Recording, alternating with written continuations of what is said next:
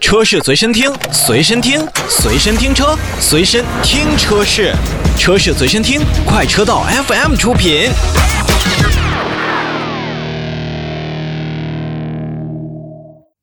欢迎收听《快车道周三》的节目。大家好，我是何儿。大家好，我是一水。大家好，我老车。哎，今天这个题目我必须要大声的念出来，并且告诉大家，这是老车给我的题目。嗯特别好啊，劳斯莱斯国内调整价格，就跟我能买得起似的。就跟我们能买得起似 的。哎，这个真的是人，生总要有些目标嘛，不是我都万一实现了呢我都想问一下老车，你这个选题谁给你的勇气？ 啊？这刚说完啊，我的目标啊，真啊的，这不是所有人的 dream car 当中应该有个位置吧？就是原来比如说这个卖什么呃四百多万的，现在卖五十了， 是这种吗？这不太可能。我们缺的不是那五十对我们缺这四百啊，来吧我们说说看一下说说啊，嗯嗯，这个最新的调整是劳斯莱斯调整旗下车型在国内的最新售价，哎五款车型，呃，五款车系，嗯，十个款品产品啊，售价区间为四百五十万到九百二十万。没便宜多少吧？我能付得起最后那二十万，咦呀，可以，我小看你了，二十万的，可以啊，嗯，二十万。我不至于 吧？你你这有点过分了。嗯，贷款是吧？这个我们都知道，劳斯莱斯五个车系，嗯，这个最低的那个车系叫古斯特，嗯，对标准版的轴距版还是四百五十万，哎，就是这个起售价。六点六 T 的，哎，然后一直往上延伸到它的幻影六点七 T，最贵的就到了九百二十万。嗯但我觉得这个都不是重点，最重点的是什么呢？他刚才说的这些售价呀、是劳斯莱斯这个起售价，就是不含选装裸车的价格，对，裸车的价格，就是这车上就是标准配置。嗯这就啊就跟没说一样，你这选车这选装你怎么不得加到，是吧？有没有买劳斯的人不选装的是吗？不会吧？我觉得少之又少吧我。嗯觉得它跟咱们说就是现在什么保时捷可能还不太一样。嗯你要真是买一个，比如七幺八呀，或者马马看马啊这看样，嗯，这样车型可以不选。你不选的话，没准你等待的时间长一些，还会有车，哎，对吧？嗯。但是劳斯莱斯，哎这个那劳那把雨伞是随车配还是选装？那个好像也是，也是选装吧 那？是也是选装吧？配件儿嘛，啊，十万块钱一把的雨伞，哎呀，用分期吗？呵，呃，嗯，不是，我是觉得这不是分不分期事儿，我花十万块钱买把雨伞，我都没那么金贵，所以说你说他这个下下雨他抱着 你，对， 真的是我得给他撑着怕伞，把伞淋湿嗯 了，他把伞淋湿了，然后买了一把伞。这真不是我能暂时不能想象的这个啊。嗯，哦买劳斯莱斯不选装，因为这个车我觉得它是高度的定制化是嗯是啊，，这倒是这个倒是嗯的，你说也可能人家就是把这个配置单拿来之后，您就直接画勾就完了，我要这个，我要这个，哎，最后出来了，那也就人家不选装了人家不拿配置单，人家是给你一个 pad，你在啊，拍上面上点，你不是画勾，你还拿什么笔啊？好吧，今天跟大家先说到的是这个劳斯莱斯的国内调整售价啊，大家如果想去查一下这个原先的售价呢，我相信从官网上已经没有了这个原原先的这个基准，大家可以参考一下，比如说各大网站的一些二手车的一些数据。嗯啊，可能会有一些参考意义。那另外呢，再跟大家说一下，就是如果你买不起劳斯莱斯整车的话，你不妨去这个某宝、某东上看看劳斯莱斯的，比如说小车模啊之类的。其实你要做的精细的话，不管是一比十八还是一比四十三的，哎都呀挺贵的。嗯，就对，也不便宜啊，不便宜不对便宜。真是，嗯车做的如此精致，车模如果要像真车一样，也必须做的如此精致。嗯。但是你说这个车模是有增值价值的吗？车模一般没有，呃但是刚才一水会有那种特例品，你比如说是树脂做的，你比如说是啊会有更多的一些是这个纪念意这义的这这个车模一旦上面附属了一些特殊东的含义西的话，哦是它就开始升值了。比如赫尔，明天你联名款你出名了。啊，你是这个中国的这个什么什么的 number one，哎呀，那你要是把这个车模，一个最普通的车模上面有你的名字，留下你的墨宝，那我觉得我要什么什么都 number one 了，我就直接不用车模了， 我就可以直接要车了。好吧，这个关注劳斯莱斯车型的朋友可以就是关注一下对今啊。天稍微起点有点高，啊我们下边这个起点其实也不低，对我哎稍微们得缓缓。嗯对对对，我们休息一下，一会儿回来。车是随身听，随身听，随身听车，随身听车是，车是随身听，快车道 FM 出品。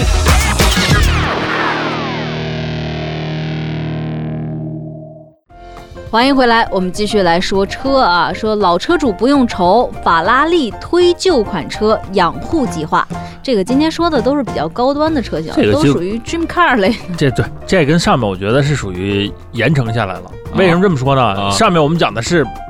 买和卖，嗯对吧？嗯，那那我这个车，你说它金贵也好，它是它是金贵，那你越是金贵的东西，我们就得养它，也得金贵一些吧，嗯是也得精心一些。哎，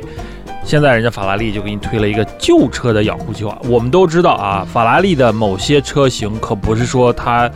不产了就没有这个这个价值就会降低，呃嗯可不是这样。嗯嗯所以其实很多人会选择二手的法拉利。对，那个二手法拉利那是增值，那叫什么理财产品？这这个这个放在咱们比如说咱们这个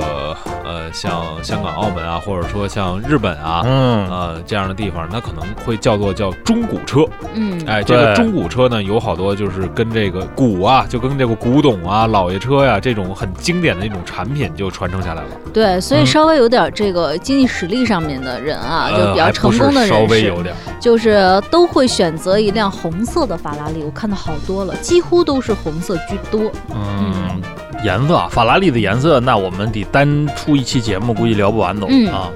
咱就说这个这个这个旧车的服务计划，这叫什么呢？就是如果你买到了你拥有一款法拉利的旧款车型的话，哎嗯，这个并不意味着你无法获得来自马拉内罗的专属服务和用户体验。哎，嗯对，说清楚了呃。一看就是将来不是法拉利车。行吧，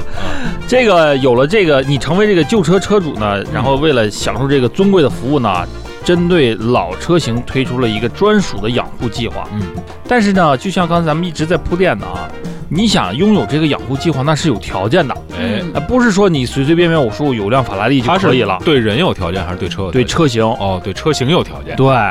这个车型得拥有什么样的车型呢？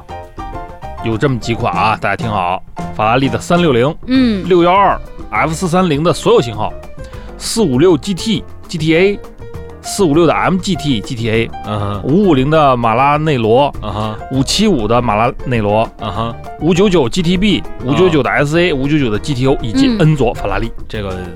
这这个头儿跟尾，你一说三六零，一说 N 左，包括 F 四 三零，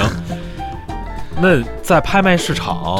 怎么着都得人民币大几千万了。哦呃，差不多吧。得你说大几千万可能有点过，但一两千一万两对千吧？万还是要有的，应该是啊要有的。你看它这个车型囊括的啊，是从最老的车型是四五六 GT，嗯它诞生于一九九二年，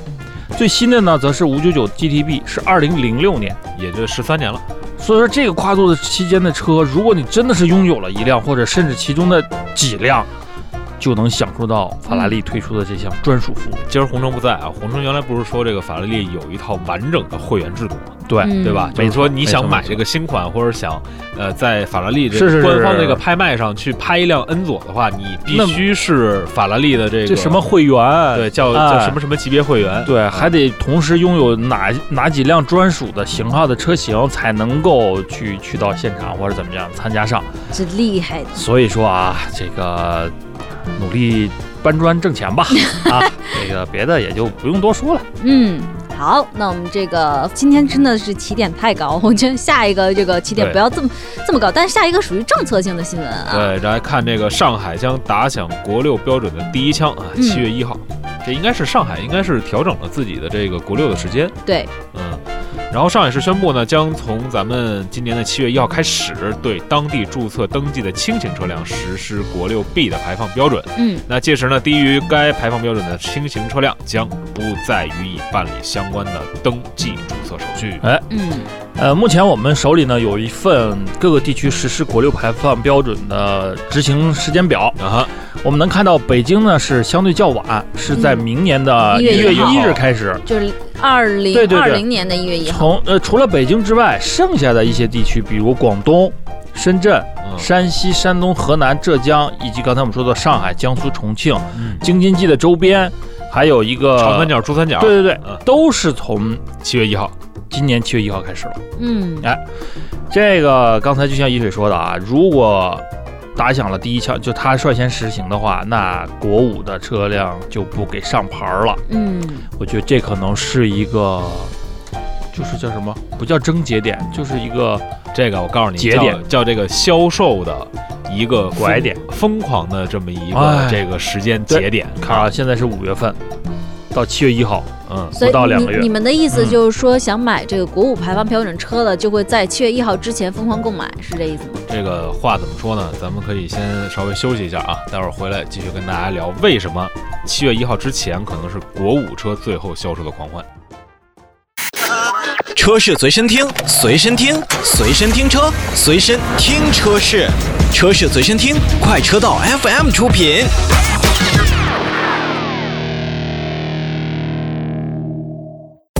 欢迎回来，我们刚刚聊到了七月一号，很多地区其实是除北京以外的很多是地区都开始实行了国六的一个排放标嗯准。哎然后水哥最后抛出的问题呢，就是说，呃，车辆会在七月一号之前成为一个这个国五排放标准的销售车辆狂欢。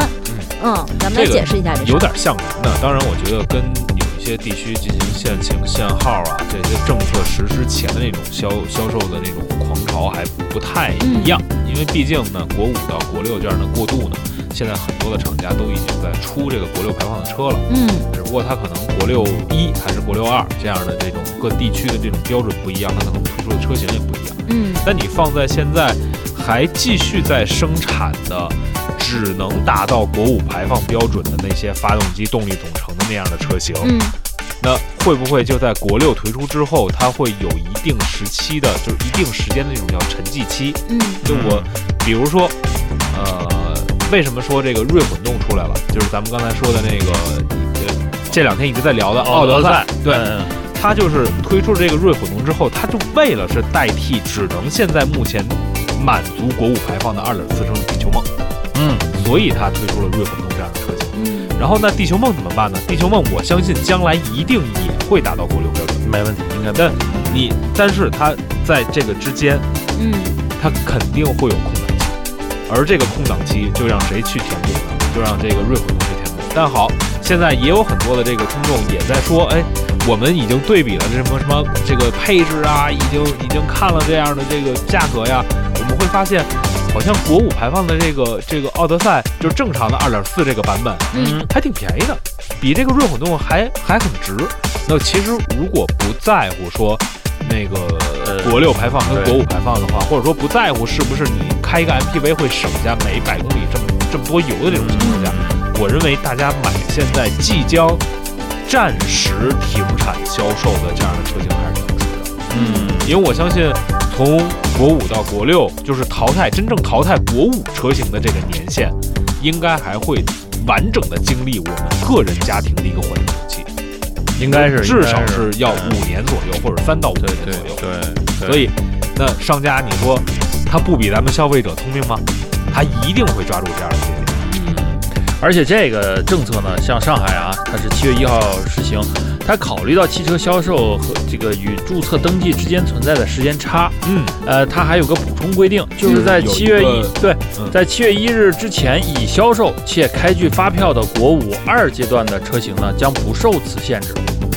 也就是说，在七月一号之前，你买到了这个国五的车，已经开了票的啊，还是可以继续办理登记上牌的。嗯这个你刚才说那一句就特别像咱们说那个摇号之前，哦摇号之前最后上牌日十二月三十一号之前截止，然后都嗯对都可以继续办理登记。哎，呃，看吧，六月三十号最后一天开出发票的这个这个车辆，我相信一定会有一定程度的应该能预见到，就刚才咱们已经说的稍微笼统点儿，暂时不能达到国六排放标准的那些车型的话车型嗯的四 S 店，我估计在六月三十号应该会是通宵，应该是这有可样能吧吧，？有有可能应该会会是这么样夸张啊吗？有可能呃，对这是应该是这样。因为在呃深圳跟广州以及在北京，在就是呃限牌啊限号之前的那一个晚上，哦确实是至少影响到时间，那是是没问题的。至少影响到时间，啊甚至没有车的时候，只有价格，对说我买了，你今天给我开。对，就只要开票就行。哎而且大家一定要记住，就是没准儿到那个时间段，就是六月三十号那个左右的那个时间点，嗯你的优惠会越来越少。那应该是这样。按照常理来看是这就样。是之前已经给了你很大的一个优惠你了，没买，到了时间节点你着急 了，好，商家我不着急给了啊，商家啊不着急。哎，这也挺鸡贼啊。可以，所以这个大家想买这国五排放标准的，在七月一号之前还是趁早去可以出买手，可以买对，没有已经问题可以出手了啊、嗯好吧，那今天的节目呢，就跟大家聊到这儿，有什么问题呢，都可以通过微信平台来问我们。那我们下期节目再见啦，拜拜。拜拜。拜拜。